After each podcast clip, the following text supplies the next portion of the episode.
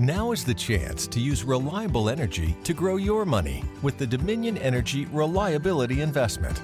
Our new investment product offers competitive returns, no maintenance fees, and flexible online access to your money. Make the reliable investment in reliable energy.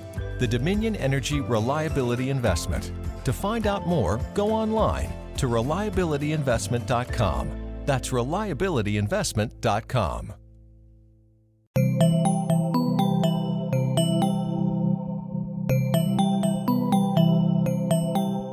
Estás escuchando Posta, Radio del Futuro.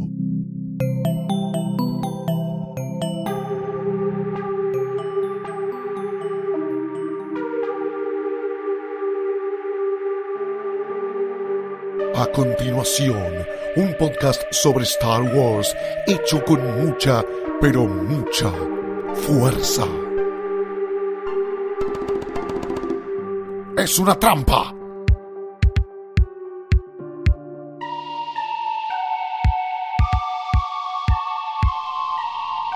¿Cómo va Polis Massa? ¿Qué dicen en Alderan? Me imagino que no cosas felices, pero bueno, este es un nuevo episodio de Es una trampa, el podcast de Star Wars de Posta, y esta vez es una celebración póstuma de la vida de nuestra princesa favorita, Carrie Fisher, claro que sí. Yo soy Fiorella Sargenti y adelante mío está Luciano Manchero, lo cagué y dije yo el nombre. ¿Qué tal? ¿Cómo está Florencia? Te quiero hacer una pregunta, que es lo que todos los oyentes de Es una trampa se están preguntando. Sí. ¿Mufamos a Carrie Fisher? Qué difícil, ¿viste? Porque en un momento hay que decir que lo, lo pensamos. Sí. Pero cuando le, le dio el Cuando primer... le agarró el bobazo. Exacto, el primer coso. Y dijimos como la mufamos. Porque Por- veníamos de hacer el eh, especial de, de Navidad, del Holiday Special y qué sé yo. Y era como la recontra mufamos mencionándolo, bla, bla, bla. Después parecía que zafaba. Fue como, yay, le trajimos suerte. Yay, Carrie Fisher, fuerza. Obvio, todos en Twitter Argentina poniendo eso. Por eso se terminó muriendo, eh, obvio. Pero bueno, como bien decís, este no es un episodio para entristecerse, este es un episodio para alegrarse. No llores porque terminó, sonríe porque sucedió. Sí. Estamos muy contentos de haber tenido a Carrie Fisher y muy tristes de no tenerla más. Pero hoy vamos a hablar de qué hizo Carrie Fisher en vida y hablar no solamente de Star Wars, sino de todo lo que hizo ella, además de ser la princesa Leia y cómo era su relación con, con, con- con Leia, que era como medio, está el que dice que renegaba, eh, pero no es tan así. eh, Es que tú, claro, como fue cambiando, vamos Sí. a hablar un poco de esa evolución y hay que decir que posta que acá la valoramos, es una trampa, la valoró siempre como persona, como Sí. individuo de este mundo, incluso en la Star Wars Celebration 2015 estuvimos como dos horas haciendo cola que al final no y entramos. no entramos. No entramos, no Así que perdimos la oportunidad Claro. de ver a Carrie Fisher sí, viva. sí. Eh, yo me arrepiento, ¿te verdad que yo me quería sacar la foto con, ¿Sabes que con yo Mark pensaba Hamill lo y Carrie mismo? Fisher? Que era como 70 dólares. 150 dólares, ¿qué 70 Ah, claro, porque era dólares? 70 cada uno. Era el último día y, Sí. sal- y salía 150 dólares, que hoy lo pienso y digo, me gasto plata en cada estupidez. claro, tal cual. Que hoy podría tener la foto con Mark Hamill y Carrie Fisher. Pero bueno, también vamos a hablar de eso, de las fotos Sí. autografiadas de Carrie Fisher. Sí. Pero más al final de, de esto. Le quiero contar a los oyentes de Es una trampa que, en caso de que no lo sepan, con Florencia y con Tati Mateo hacemos otro podcast que se llama Manteros, en el que cuando está en temporada hablamos de los estrenos de cine, series en la semana, pero también hacemos viajes en el tiempo, al futuro y al pasado, a través de una sección inaugurada y craneada por Florencia que se llama Intrusos en Babylon, en la que conocimos oportunamente, no recuerdo bien en qué capítulo, pero pueden revisarlo, eh, hablamos de... Eddie Fisher y Debbie Reynolds, los padres de Carrie Fisher. Exactamente, que, bas- que básicamente en aquella época eran como la pareja de Hollywood. eh, ¿En eran qué época? Hace, y en los eh, principios de los 50. Claro, Ahí. Old Hollywood, Classic Old Hollywood, claro. Ellos ya eran estrellas por separado, les iba muy bien. Ella era como la chica adorada de los de los musicales, como la, la perfecta virgen. eh, hizo. Eh, bueno, ser virgen? Ella dice que era virgen. Ella dice que era virgen. Él era ese chaboncito medio eh, que cantaba, actuaba un poco crooner, canchero, pero canchero y a la vez eh, aceptado socialmente, digamos, no tan tan bandido como, no sé, un Marlon Brando o algo Sí. así. Este era como el que se puede presentar en casa, eh, incluso, bueno, le iba re bien, a los dos les iba re bien. Eh, ella, Debbie Reynolds, hizo un musical con Frank Sinatra. Frank Sinatra le dijo, nunca te cases con un cantante. Ella que hizo fue y se, casó, con, un cantante. Exactamente. Eh, se casó con Eddie Fisher, un, que como les decía recién, era... No con Eddie Fitte. No. Con Eddie Fisher. No, que le mandamos saludos, eh, compañero postístico, ¿no? ¿Cómo se dice? Hay que Posteros. Posteros, ahí está. Somos posteros. Compañero postero. Y bueno, se terminaron casando finalmente. Tuvieron para colmo una nena y un nene. Era como Ah. la, la perfección total. Se casaron en 1955. Tuvieron a Carrie, tuvieron al hermano de Carrie. A salieron todo. en tapas de las revistas. Alto personaje, Todd Fisher, ¿eh? Loquísimo, loquísimo. Ahora vamos a hablar también de Eh, entonces salían en tapas de las revistas con los dos nenes, eran impecables, tenían marcas detrás de todo.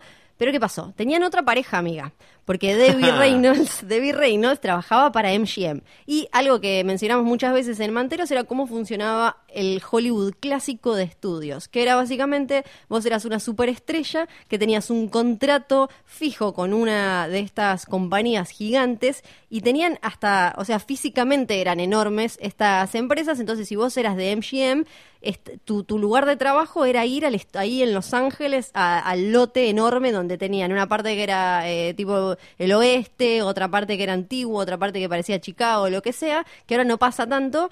Y eh, entonces, bueno, Carrie Fisher era de MGM, ella venía trabajando desde chica y con quién se cruzaba en esas clases que le daban ahí en el medio para que terminaran eh, el colegio. ¿Con quién se cruzaba? Con Elizabeth Taylor. Ah, me cae bien Elizabeth, Elizabeth Taylor. Taylor sí, tiene los ojos violetas, Sí. es muy linda, la qué sé yo. Y si bien ellas dijeron que no se parecían en nada, porque Elizabeth Taylor siempre fue como un poco la, la, la loca, la rara, ¿no? Y demás. Y Debbie era la virgencita rubia y qué sé yo. Se hicieron muy amigas. Sí. 1900 No hay manera de que esto termine mal. No, para nada. 1955, entonces eh, Eddie Fisher se casa con David Reynolds. Poco después se casa Elizabeth Taylor con Mike Todd, un productor de aquella época, en 1957. Se No, casan. no primeras nupcias. No primeras nupcias. Bien. Era la- el segundo matrimonio de Elizabeth Taylor, si no me acuerdo mal. But Y- who's counting? Entonces, ¿qué pasó? Eran tan amigos que incluso Eddie y Debbie fueron el- la dama de honor, padrino de la boda, todo hermoso, brindando. Insisto, no hay ¿no? manera de que esto termine mal. Eso era 1957. Sí. 1958, ¿Qué pasó? avión privado, Mike Todd, todo millonario, yo, el productor, marido de Elizabeth Taylor, todo allá arriba, la queda. Se No. cae el avión, se muere, queda viuda Elizabeth Taylor. Tremendo. ¿Qué pasa? No, lle- entonces? no llegó ni a cagarlo. No, nada, nada. Entonces eh, David dijo, pobrecita, esta mujer quedó ahí, con, eh, tiene, tiene criatura, está sola. Entonces dijo, vos eh, dame a los pibes que yo te, yo te cuido a tus criaturas Sí. y yo te mando a Eddie. Porque viste que estaba, claro, años, años 50 estaba, eh, o sea, piensen en Mad Men, esa imagen de la casa tiene que tener un señor, que es el sostén de la familia, qué sé yo. Entonces le dijo, te lo mando a Eddie un toque para que te consuele. ¿Debbie lo mandó a Eddie? Debbie lo ¿Para mandó consolarla? a Eddie para consolarla a Liz. Bueno, parece que todo el mundo sabía que estaban haciendo la chanchada. Sí. En efecto, Liz y Eddie, salvo ella, hasta que un día hay una situación con un teléfono en la que se escucha una voz de una mujer. Estamos hablando de teléfono de línea, ¿no? Para Teléfono todos, de los, línea. para todos los oyentes millennials. Exacto, En una es- época había algo que llamaban teléfono de línea, que es como el celular, pero con cable y que no lo podés mover del Ni lugar. siquiera no te era el que tenía botones, era el que Claro, se dictaba. Exacto, imagínense entonces está, está Debbie en algún lado, lo llama a Eddie que supuestamente estaba eh, viajando por ahí en alguna gira o algo así y de golpe están hablando por teléfono y Debbie escucha la voz de una mujer que le dice ¿Quién es, querido? Y era la voz de Elizabeth Taylor. Ay, por Dios, por Dios, ¿qué pasó? Se ¿Qué pasó? separaron. Claro que sí. sí, claro que sí. Igual Se en esa casaron- época eran muy de mantener las apariencias, ¿no? Aunque hubiese todas estas cosas, eh, no estaba bien visto separarse y divorciarse. Bueno, sobre todo para. Debbie Reynolds, porque Sí. Elizabeth Taylor representaba un modelo de mujer mucho más de avanzada, esta cosa más como de eh, media como una puta en la cama, pero mujerón en la vida y bla, Sí. y qué sé yo. Y Debbie sí era la perfecta, no sé qué. Entonces, divorciarse para ella era lo menos del mundo. Ella probablemente hubiera seguido así, pero ¿qué pasó? Eddie Fisher se quería casar con Elizabeth Taylor. En 1958 muere Mike Todd, en 1959 se casan Eddie Fisher y Elizabeth Taylor. De ahí eh, siguió el matrimonio un rato más, pero, pero, ¿qué pasa? Elizabeth Taylor va a filmar Cleopatra, una película que es me recontra legendaria, fue una de las primeras que vi que me hizo eh, amar todos, todos estos puteríos del año del pedo y demás. Y en el medio de todo eso, Eddie Fisher aparece como productor, o sea, que participa de esa película, pero Elizabeth Taylor dice, para, este que está acá haciendo de Marco Antonio está más bueno que este otro viejo que me estoy comiendo. Y se empieza a comer a Richard Barton. Bien. Hay un montón de cosas, ella se enferma en el medio. Yo Hay una, hay, una película de esto muy mala que se llama Liz and Dick con Claro.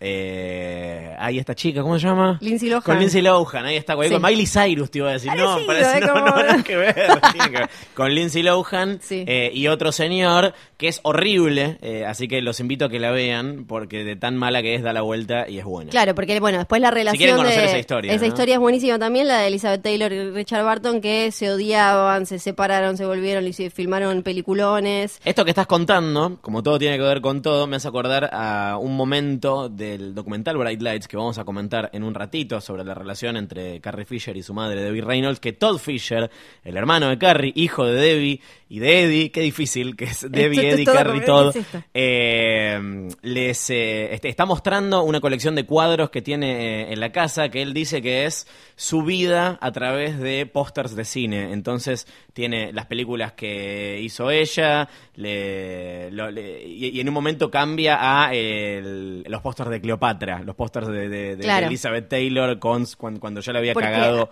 sí. eh, cuando su padre le había metido los cuernos a su Porque madre. hay que pensar que no era como ahora, que de última tu viejo, tu vieja le mete los cuadernos, se separan, qué sé yo, queda, no, allá... Pero amo o sea, ese morbito que, que, que- que tiene todo, para que se den una Claro. idea de lo poco normal que es. Claro, es rarísimo. O sea, tiene el- el- está la, la, la ex madrastra que le robó el coso ahí, la tiene, tiene la jeta en el living. Es tremendo. En esa época era todo un tema. Y ahí es donde eh, volvemos a centrarnos en Carrie, porque a Todd y a Carrie los marcó muchísimo, porque en ese momento el escándalo fue tremendo, que incluso muchos dicen que es lo que arruinó la carrera de Eddie Fisher, más incluso que sus adicciones y que después era un descontrol y demás, esto de que quedó para siempre como el chabón que había abandonado a la familia porque pasaron un par de tetas y ojos violetas y se fue y no volvió nunca más.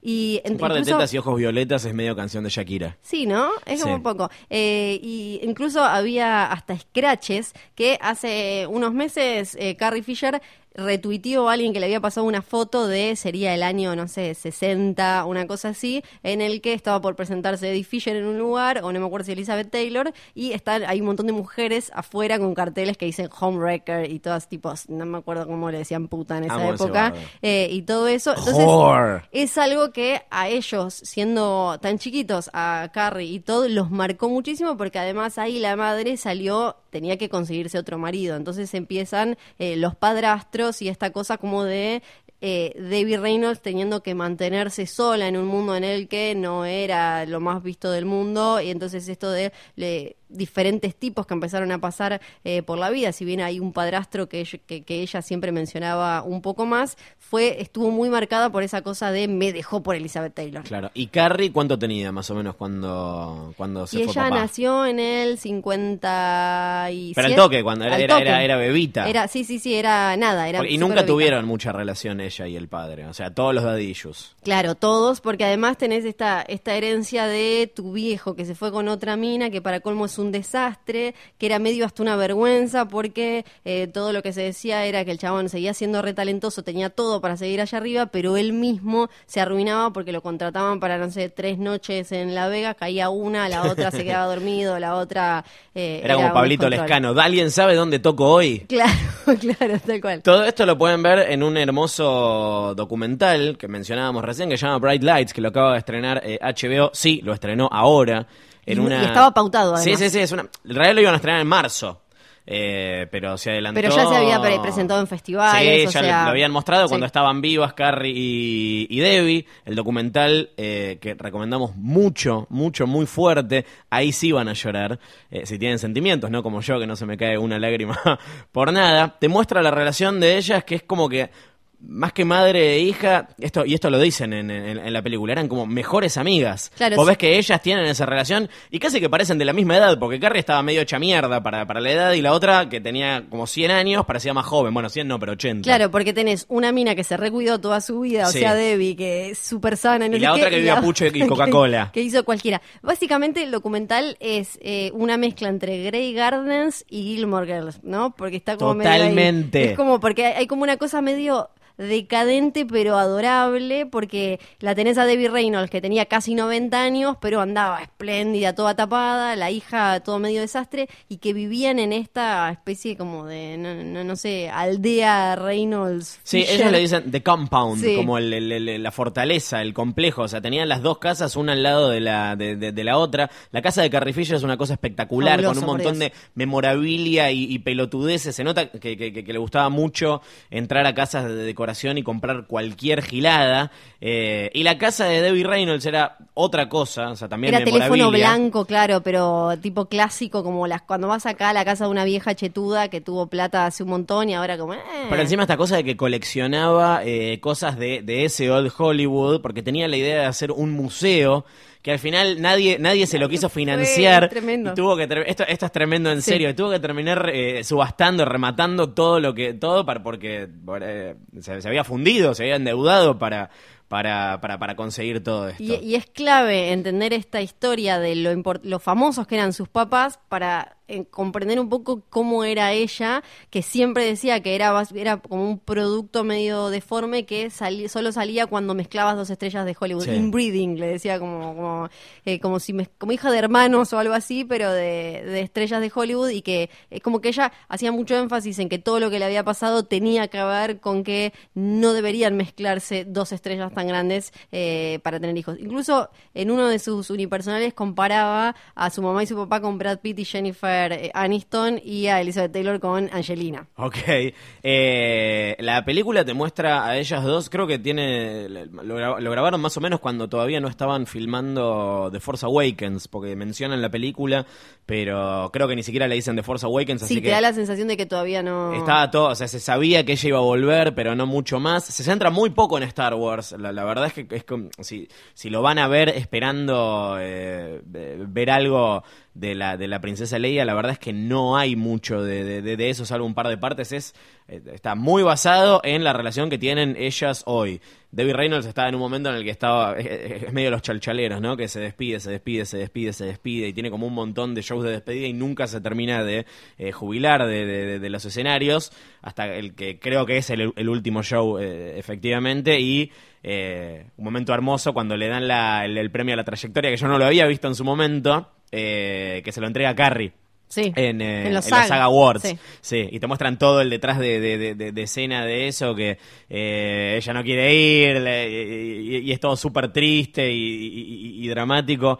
No sé, a mí, a mí me hizo bien y me hizo mal al mismo tiempo, no sé cómo te pegó a vos. Sí, eh, a mí me, como me gustan esas cosas, me gustó muchísimo y esto de que fuera mucho sobre el vínculo entre dos mujeres, que y aparte la relación madre-hija, que es para, para mí una de las más complejas del mundo todo, y si le sumás todo el... Yo no soy hija, así que no, así que no sé. todo el pedo de, de ser de las celebridades y la exigencia estética y la no sé qué y esto que dice ella que ya se da mucho incluso en madres hijas acá de la vida real que es cuando tu vieja quiere que seas un poco una extensión suya y que hagas lo que ella no hizo, que eso se ve mucho también cuando la ella- obliga a subirse la a obliga cantar al desde escenario. que- entonces que ella dice, yo creo que no canté nunca, nunca seguí cantando porque y ahí ves que canta bien, hasta hasta hace poco cantaba bien todavía, Sí. aún con esa voz que parece eh, un poco Coco Basile, eh, cuando canta en un momento que se ponen a cantar las dos, canta bien, entonces que era una, una especie de acto de rebelión contra la madre, todo eso me, me parece que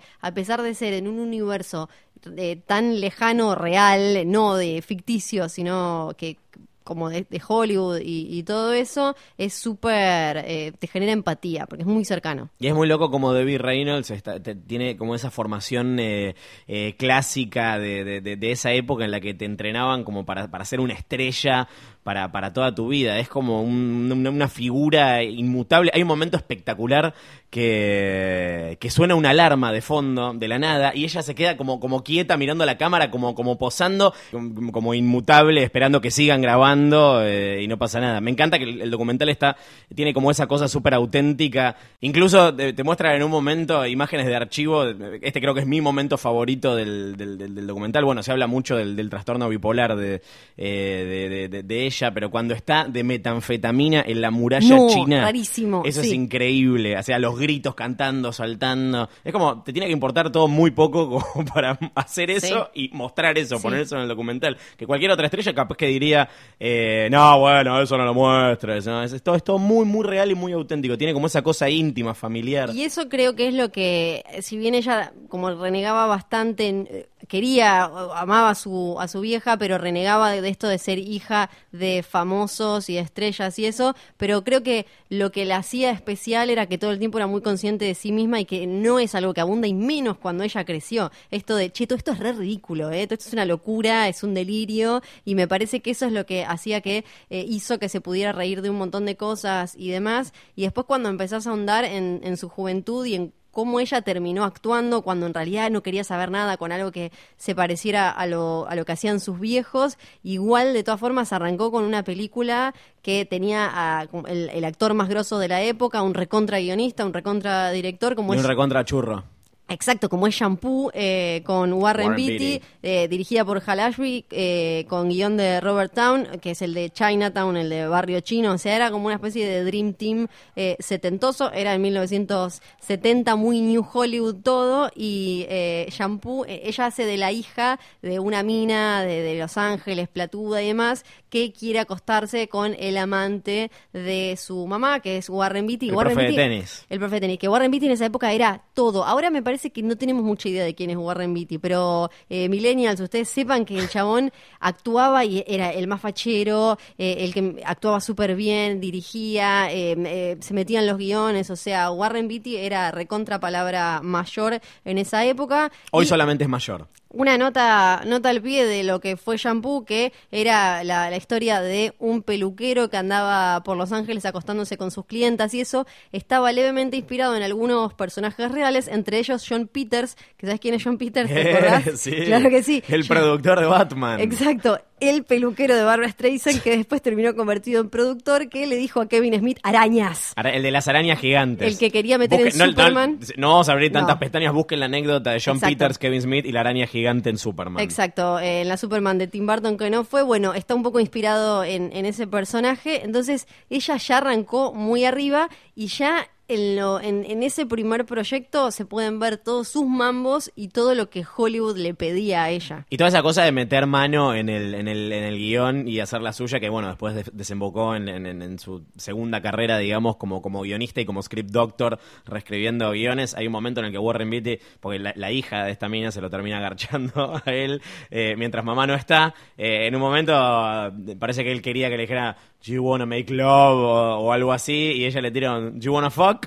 directamente. Es, es, es, es- muy lindo y ella tiene, no sé, que tiene 15 años en esa película, más o menos. muy, es muy chica, sí. Y Para el que no lo sabe, porque siempre pareció un poquito más grande, cuando Carrie Fisher hace Star Wars, o episodio 4, tiene 19 años. Era una bebé. Es bebé. Era bebé. Y ahí empezó a pasar algo que también la marcó mucho, que es el tema de su físico y esta cosa de siempre verse gorda y sentirse muy observada y muy... eh, ella cuenta una anécdota en la que le preguntan a Warren Beatty, que claro, era el capo, de no solo el protagonista de la película, le preguntan... Con corpiño sí corpiño. Entonces la llevan a ella, le hacen sacarse el corpiño, ponerse la, la remerita, la chomba, la traen. ¿Esto qué es? ¿Con corpiño sin corpiño? Sin corpiño. Bueno, que vaya sin corpiño, le dicen. Y ella era una pibita, sí. Y entonces esta cosa de siempre hacérsela fuerte, hacérsela independiente, la loca, qué sé yo, pero a la vez ser como una especie de, de peón. eh, como de belleza erótico, de cuestión eh, siempre muy superficial que eran las mujeres en esa época y todavía un poco en Hollywood. Esto de tener que acostumbrarte a que te agarren y como si no estuvieras, hablen de abajo, medio gordita los cachetes, ¿eh? Y ahí, mira, me parece que tiene un poco de celulitis y ahí, que eso es algo que le acompañó toda su vida porque parte de sus trastornos, de sus adicciones y demás, fue siempre eh, sentirse que el cuerpo no estaba bien. Recién mencionabas el unipersonal de Carrie Fisher, ese es Wishful Drinking, eh, que está basado a su vez en una de las varias autobiografías que hizo. Imagínate la vida que tenés que tener para hacer más de una autobiografía. Y es parte de esta eh, carrera como escritora que tuvo, que no es lo más conocido. Obvio, sos la princesa Leia, sos el, el, el- el ícono eh, más, más, más grande femenino de toda una generación, de más de una generación, ya tres más o menos a esta, a esta altura. Sacó ocho libros ella, este Wishful Drinking, después lo hizo obra de teatro, pero una de las novelas Postcard from the Edge, que yo no la vi, vos la viste. Recuerdos de Hollywood. La vi cuando era muy Hollywood. chica porque mi vieja me, me crió como si fuera un nene gay. eh, y la Sos un película, nene gay. sí, ¿no? Pero me dejó el pelo largo y hizo vestidos. Eh, y mm, la película está protagonizada por Meryl Streep y Shirley MacLaine, hermana de Warren Beatty, porque todo tiene que ver con todo. Es sobre ellas, es una, de alguna manera una autobiografía. Claro, ella dice que no igual. Claro, pero- ella en un, en un primer momento dijo, no, eh, nada que ver, ¿por qué piensan que no tengo imaginación para pensar historias y más? Después dijo que sí, incluso cuando le dijeron, eh, ¿por qué no haces de Susan? El personaje de Meryl Streep, yo ya hice de Susan, como que... y es muy bueno porque dicen que eh, el director, eh, Mike Nichols, del graduado, todo siempre gente muy Sí. grosa, eh, supuestamente le dijo a, Re- a Debbie Reynolds que no era para el papel, que no le daba y la pusieron a Shirley MacLaine. Pero, pero ¿qué me está diciendo, señor? Eh, y esto nos lleva a uno de los libros de Carrie Fisher, que bueno, lamentablemente fue el último, otra autobiografía, en este caso centrada en eh, ese 1977 o 76, 77, cuando grabaron Star Wars en Londres, que es The Princess Diarist, que lo comentamos hace algunos episodios, cuando nos jactábamos de haber anticipado que Carrie Fisher se había agarchado a, Harrison Ford. Bueno, sí, esto sin haber leído el, el- el libro, lo, lo habíamos eh, como visto en nuestra bola de cristal. Ahora, eh, de- como homenaje póstumo, leímos el libro Sí. y vamos a primero a invitarlos a que lo lean. No está editado en castellano, pero se consigue. Se y aparte tampoco es que tiene palabras tan raras, no es Shakespeare en No, inglés. es, mu- es muy fácil, es de, muy leer, fácil de eh. leer, es cortito. Y es muy disfrutable. Va, no sé si, Sí. te, si te pega mal que justo se murió. eh, nada, también es como que un poco se, se, se resignifica. Igual que el documental. Son dos cosas hechas. sí. Obviamente no sabían que se iban a morir, pero también hay una edad en la que pensaban. O sea, no es que. Eh, ten- sabían que se iban a morir, pero llegó un- una edad en la que sos más consciente. Sí, tenía 84 de Virreynolds, Sí. estaba como para hacer el documental ahora. bueno, y o- Carrie tenía 60. Pasa, Sí. pasa un momento en el que decís, bueno, capaz que tiro 20, 30 años más, pero ya empezás a sentir la parca y sobre todo sabiendo que era Respirándote. 2016.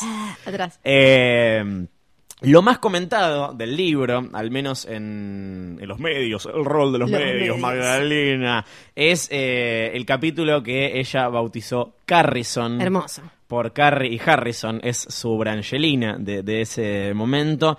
Ella, de hecho, eh, un comentario que tiene que ver con esto, de ser consciente de la cercanía de su muerte, dijo, bueno, si no lo escribo yo, alguien más lo va a hacer cuando yo me muera. Y lo va a hacer mal, dice, Exactamente, lo van a contar mal, yo no, yo no voy a poder haber contado mi historia oficial, van a especular con eso, eh, así que reconoció que tuvo este romance con Harrison Ford, ella tenía 19 años, como decíamos, él tenía 34, 35, Sí, estaba, casado con su primera mujer. Eh, tenía dos hijos, o sea, mientras él estaba en Londres con la mujer lejos, ella estaba ahí, no entendía nada, era una nenita calenturrienta que recién estaba descubriendo su sexualidad y de golpe Harrison Ford Harrison en el Ford. 77. Que aparte ella cuenta que lo- los, sus primeros encuentros amorosos hizo habían sido con asistentes gay de su vieja en Ah, sí, es en, verdad. en camarines y cosas así, que es muy loco porque después su marido, el padre de la única hija que tuvo, se le fue con un hombre, o sea que No. tenía como Bueno, ella en, en- en- en- en los diarios, porque el libro se llama Los, los diarios de la princesa, ponele, Sí. eh, porque incluye unos diarios que vamos a comentar ahora, diarios que ella escribía en esa época, hace como su propio análisis de por qué salía con gays, por qué sale con tipos casados, porque es como una especie de autoboicot, sabe que esas relaciones no van a llegar a nada. Eh, Claro, ella cuenta ahí que cuando cayó, eh, bueno, que cuando cayó en Star Wars ella estaba estudiando en, en Londres eh, en una escuela de drama, medio para alejarse de la vieja, cuenta siempre de esta Sí, no se llevaba, no siempre se llevaron bien. No, eh, para, para alejarse de la vieja y que ella trataba de construir una personalidad como para parecer avasallante, como que era re canchera, que era re segura y en realidad estaba todo el tiempo pensando que era mofletuda, que no le daba, que esto, que lo otro, que no sé qué. Entonces dice como que, bueno, Harrison Ford le dio bola porque creyó que ella era todo esto y en realidad era casi virgen, se sentía tarada, se sentía gorda y todo. Y yo me lo reimagino aparte de Harrison Ford todo con cara de como, meh, meh, meh, como así como si nada. ella lo remarca todo el tiempo. O sea, el chabón inescrutable. Ella estaba. Dice que no estaba enamorada en realidad, pero en- Que- para que- mí que un poco sentía- flasheó amor, en serio. de- eh, en entrevistas hablando de esto después de la publicación del libro, dijo que eh, a- algo sentía muy particular por él y siempre hay una atracción y como en mezcla de admiración y un montón de cosas. Y él era como, me, como esta pibita en este Esto ya lo rodaje". contamos eh, hace algunos capítulos, pero igual lo, lo- lo repetimos para el que no lo escuchó. Mal ahí. Se conocieron en el cumpleaños de George Lucas, que ella cuenta toda una secuencia re siniestra en la que los, los de. No, no- no sé quiénes eran, tipo, como, como gente del equipo técnico. eh, ella estaba medio escabio y ellos se le tiraban encima y se Porque la eran muy llevar. pocas, eh, eran muy pocas mujeres en Sí. el rodaje de A New Hope. Era una maquilladora de 120 años Sí. Y Carrie Fisher. Carrie Fisher de 19, con un montón de señores que también eh, le probaban una ropita, la llevaban, le ponían no sé qué. Eh, George Lucas diciéndole, no te puedes poner corpiño porque en el, en el espacio no usan corpiño Sí. eh, y todas esas cosas. Entonces era una situación muy rara. Lo mejor, lejos que te podía pasar era comerte a Harrison Ford. Era que llegue, la, la secuencia fue Damsel, Damsel in Distress, o sea, apare- apareció él y yo me, yo me lo imagino le- agarrándola, levantándola y llevándosela en el hombro, metiéndola en un taxi. Con un montón de viejos tipo zombies de Walking Dead. Corte A están chapando eh, en el auto y así arrancó esta relación que ella, ella dice, me anoté la frase porque es muy linda, dice, era Han y Leia durante la semana y Carrie y Harrison durante los fines de semana en el que se iban a la casa, al departamento que, que- que- le alquilaron a, a ella y no, una- un departamento que le prestaba un amigo ahí en, en- en Londres y se veían a escondidas el fin de semana y hacían la chanchada, como te gusta decir a vos, y la semana no le que daba supuestamente, cabida. por ejemplo, Mark Hamill ni se había dado cuenta. Nunca se enteró. No, que fue como de che, yo me estaba recomiendo. ¿Qué? No. Y habla mucho de los sentimientos, es como, de, de- de verdad, es como muy sincero, el- el- el- o sea, hace toda una descripción súper honesta de lo que le Sí, pasaba a ella. No se parece nada a, no sé, Amalia Granata contando que le tiró la goma Bueno, a Robbie Williams. oiga, amarilla. Sí, perdón. No se parece nada. Es como un análisis de su propia psiquis cuando estaba pasando todo eso. Y no hablan del sexo, no habla, no, no, no menciona, y de hecho dice, para el que quiera saber de esto, la verdad que no lo voy a contar porque soy una princesa y las princesas no tenemos, no tenemos memoria.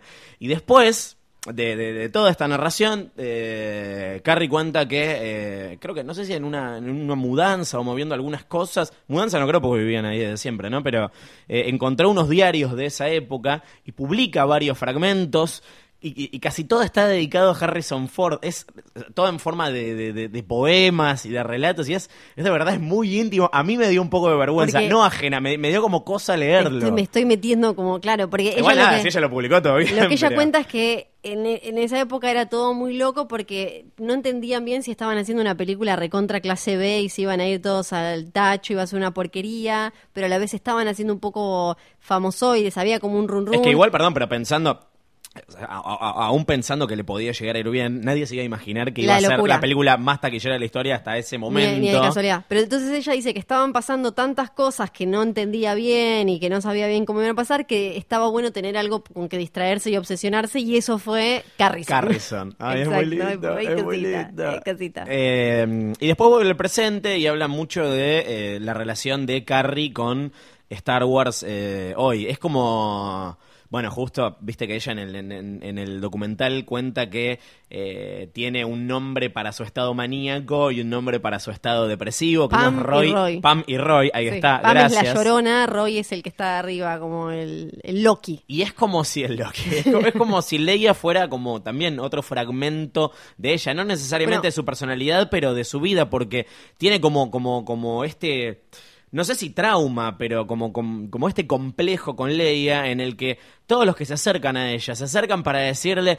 vos sos Leia, vos sos eh, la mina que, que- que- el personaje que me inspiró, vos sos la, la, mi- la primera mina con la que me hice la paja, Sí. todas esas le cosas. ponen todas esas Es- características. esa carga. Y ella no es Leia, ella es Carrie Fisher. Sí. Eh, y, y, bueno, ella todo el tiempo dice como Leia, yo soy Leia y Leia soy yo, pero a la vez Eso. dice que ellos la aman y que ella llegó a entender ese amor porque le pareció como que la, la sobrepasó totalmente, pero que ella es como una especie de custodio de Leia, como que Leia está dentro suyo, pero es como hay una cosa muy loca, eh, como una personalidad disociada, Ah, ella está ¿no? chiflada Como que- igual, ¿eh? Claro, está- está sí, clara, sí, está re está- loca. re loca. Porque como que es ella, pero a la vez es algo separado dentro de ella y todo esto cómo le cómo fue tratando de entender por qué la gente la quería tanto. Eh, y después habla de, eh, bueno, volviendo a lo de la Star Wars Celebration y esto de las fotos, dice, eh, es muy gracioso porque ella esto de firmar autógrafos por plata y sacarse fotos por, por, por guita le dice lap dance, le dice celebrity lap Ah, dance. es buenísimo eso, sí. Dice que eso es como su castigo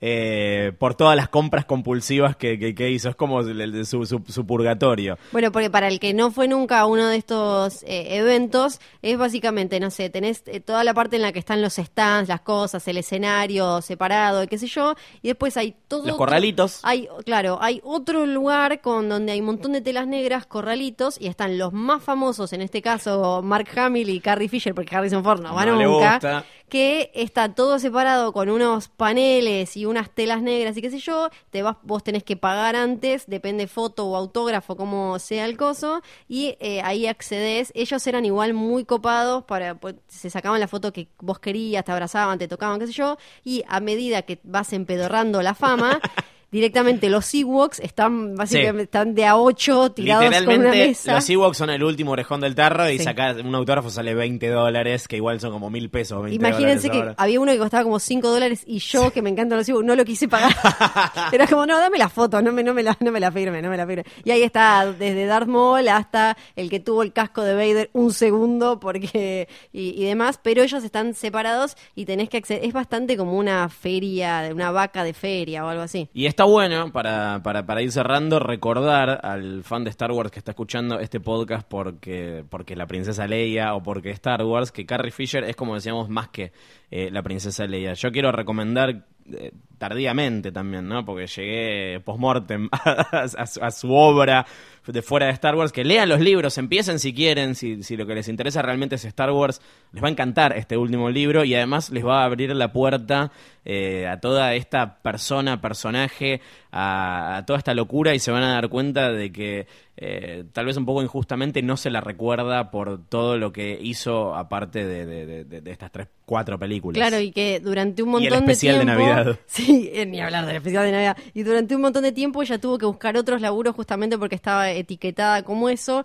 Y recién ahora están apareciendo, cuando ella, eh, con ella ya muerta, un montón de notas que dicen, che, pero ella era script doctor. ¿Qué es ser script doctor? Es, es como ser un doctor posta, pero de guiones. Sí. Cuando hay un guion. Lo revisás, le pones el estetoscopio. Exacto, y decís como, che, esto me parece una porquería, para mí hay que arreglarlo así. O Ella- esto tiene mega cáncer, arranquemos de nuevo. Exacto, ella fue durante los 90, eh, no me acuerdo si fue la revista People o cuál en el 92, dijo que era como uno de los mejores script doctors de la época, trabajó en películas como Epidemia, eh, La mejor de mis bodas, Arma Mortal 3, Hook. eh, Para los para lo- la, la- la gente de generación 80, 85, que cuando eran niños veían eh, en Canal 13, es mi caso, la serie del joven Indiana Jones, hay un capítulo en el que justamente te muestran cómo Indy pierde la virginidad. Muy bueno que ella escribió, el joven Harrison Ford perdiendo la virginidad, que lo escribió Tremendo, ella. tremendo. O sea, dice, es muy bueno porque dice Story by George Lucas, eh, written by Carrie Fisher.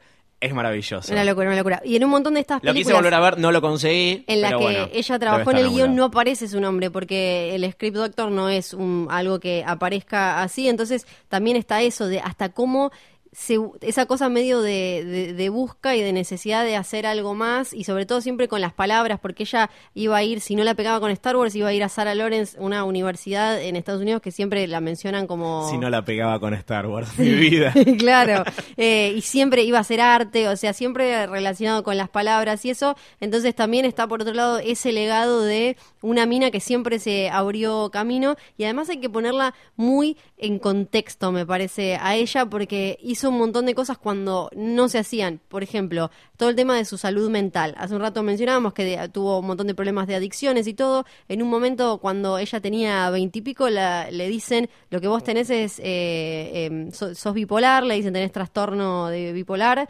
y al principio no lo quiso aceptar, después tuvo una que ca- casi la queda con una sobredosis de un montón de cosas, se limpia eh, durante un tiempo, entonces ahí se dio cuenta, para, si con las drogas, si sin las drogas también estoy así, debe ser de verdad que tengo algún tipo de trastorno y ahí se empieza a hacer cargo y empieza a hablar de esto públicamente, que no fue la primera a la que le pasó, pero sí fue la primera eh, que hizo como arte catárquica, como dijo Meryl Streep el otro día, agarrá tu corazón roto y hacelo arte, pero con mucho humor y con una soltura y frescura que no era común, sobre todo en una mina. Agarró cosas que supuestamente eran poco femeninas y las abrazó y las llevó adelante y con el tema de la salud mental, hasta hace muy poco escribía columnas eh, contestándole a, a mujeres y hombres que tenían problemas como el de ella, esto que se ve claramente en Bright Lights, cómo se iba recontra para arriba y hacía un delirio, y cómo se iba para abajo y la dificultad de la familia de sostenerla y agarrarla y hacerle sentir que todo está bien y que la amaban y eso.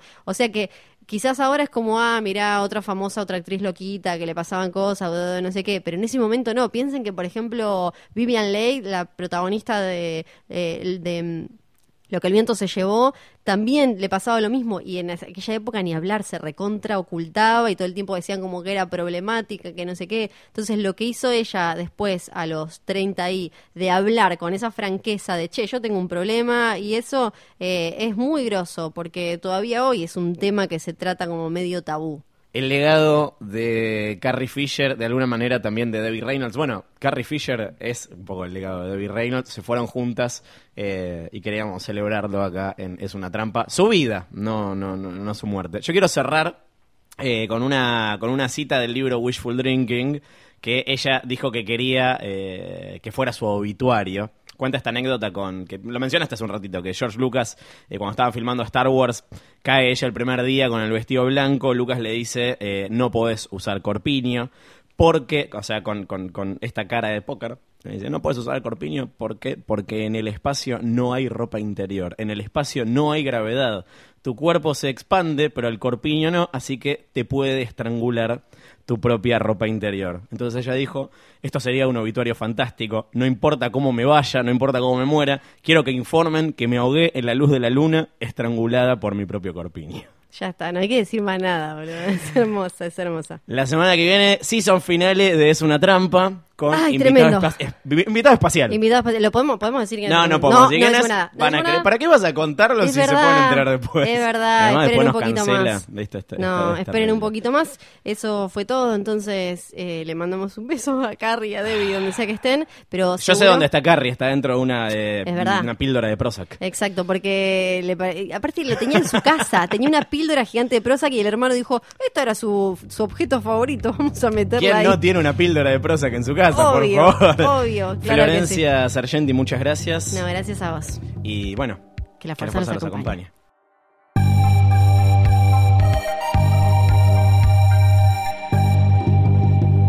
You remember when you were uh, just a little girl, you wouldn't uh, ever perform, sing. You would you always shied away, and I always said I loved you to sing because you have a great voice, but you wouldn't do it. And then um, I w- we went to New York, and I did a uh, play called Irene, and there was a song I wanted you to sing called "You Made Me Love You." I didn't want to do it. I did.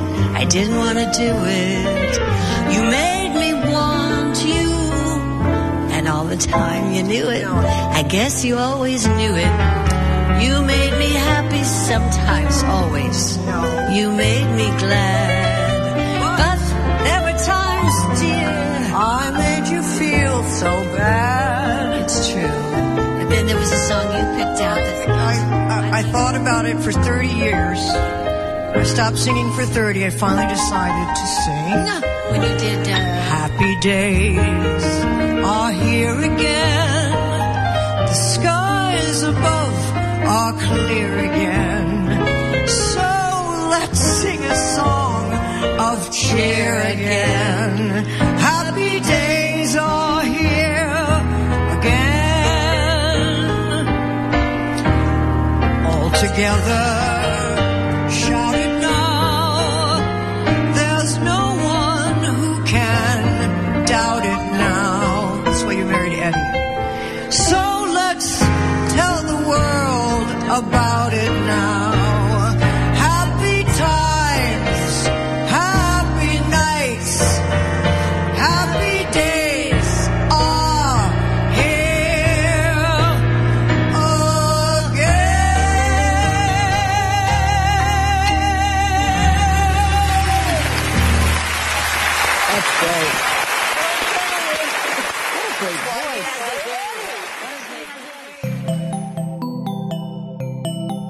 Si te gustó este episodio, hay mucho más para escuchar en Posta. Conoce todos nuestros programas en posta.fm. También podés llevarnos en tu teléfono.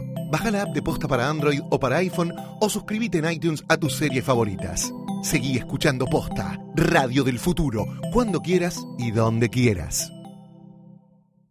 Free stuff is awesome, but free stuff that will spice up your bedroom is even better. Just go to adamandeve.com and select almost any one item for 50% off, and then we'll load on the free stuff. Just enter this very exclusive code, MUSIC, at checkout, and you'll get 10 tantalizing free gifts, including a sexy item for him, a special toy for her, and a third item you'll both enjoy. And for your viewing pleasure, six free spicy movies on DVD. Plus, free shipping! Always sent in discreet packaging. So go to adamandeve.com now. Get 50% off plus 10 free gifts when you enter the exclusive offer code MUSIC. That's M U S I C, because without it, no free stuff. That's music at adamandeve.com.